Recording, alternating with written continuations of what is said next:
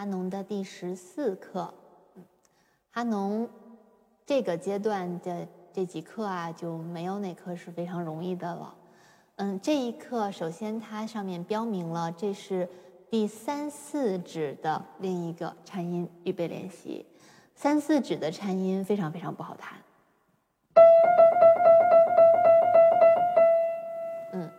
我们一般在演奏中，真的在曲目中碰到颤音的话，都会尽量不用三四指或四五指。当然，这个技术还是最好能拿在手里，我们要用的时候能用得上是最好的。嗯，那么咱们先看看它的音型，它这个三四指的训练挺充分的。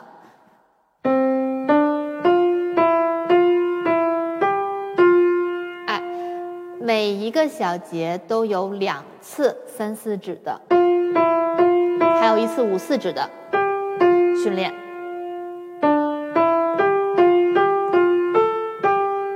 嗯嗯，今天再具体的讲一下缩指。这个缩指，呃，其实有很多种情况。嗯，比如说哆咪，这个应该用一三。那么如果我用三指。弹 re 的话，这个地方就是缩二指。呃，那么还有一种情况，比如说像谱子上遇到的，第一小节最后一个音和第二小节最后一个音，它是发 re。我们正常情况应该用四指和二指，那如果它缩进去一个手指，用四指和一指，它其实也是缩掉了一个手指。咱们可以说它是缩二指。也可以说它是缩三指，都可以。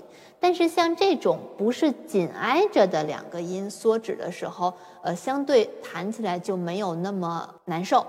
但是如果是紧挨的两个琴键缩指，弹奏时候就要特别小心，都是指法特别容易出错的地方。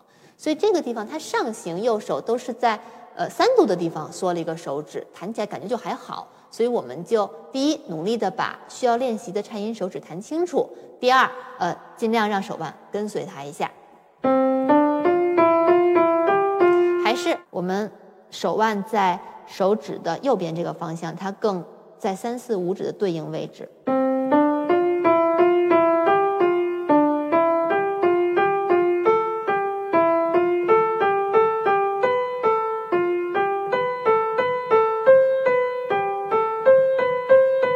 嗯，主要手腕都在这边帮忙。从一指很快就过来了。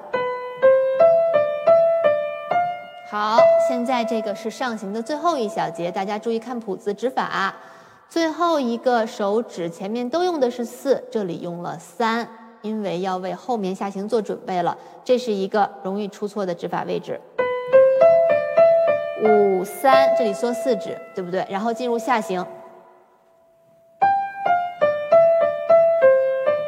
从五四指开始，然后进到一二三指的方向。下行是在每小节的最后两个音缩指，缩二指。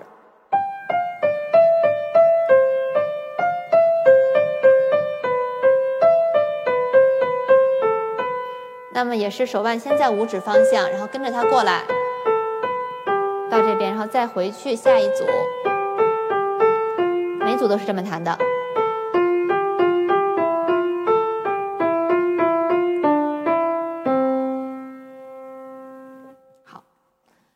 我们再来看看左手，左手上行，每个小节的最后两个音缩二指。嗯，就这种缩指的地方都特别容易指法错。手腕先从五指方向走过来，然后再回去到五指过来。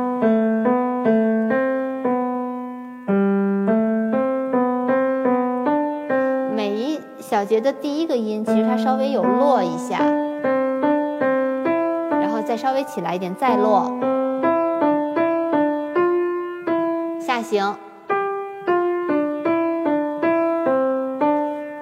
左手是用下行来练习三四指和颤音的，以及也对五四指进行了锻炼。这个真的是手腕一定要走过来帮助它。如果手腕是反的，这个这课真的没法弹。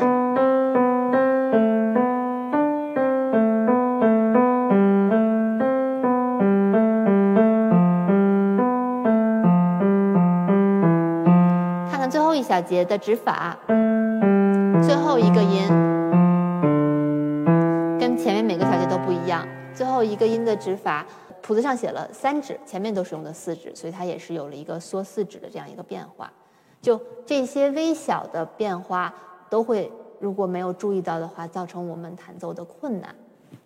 好，那么嗯，又到了给大家推荐一个小变化的时候。嗯，这一刻我想了想，嗯，我想让大家用二音连奏的方式来弹。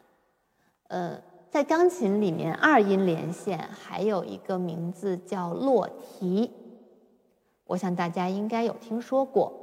呃，落提说的是什么？落提说的是手腕。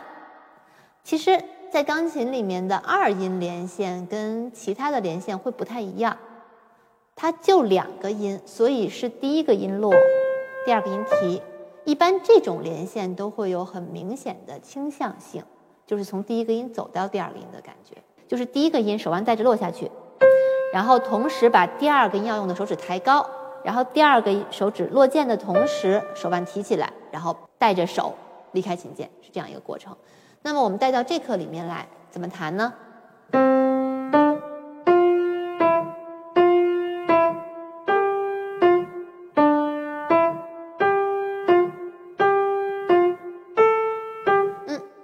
我们也用六十的速度一拍两个音弹弹试试看，呃，这个需要反应比较快，对二音连线的落提比较熟悉。如果刚开始接触这种弹法，可能需要再慢一点。我弹一个八度给大家听一下。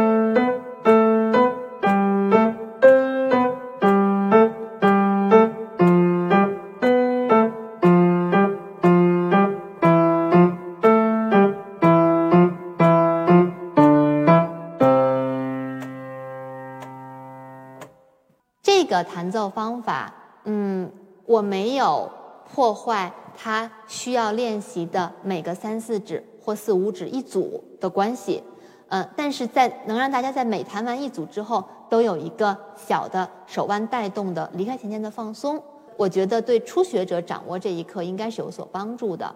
那么现在我还要再给大家完整的弹一下全曲的示范，就是一拍四个音的六十的速度，刚才咱们是一拍两个音啊，相当于慢了一倍。从头到尾完整的。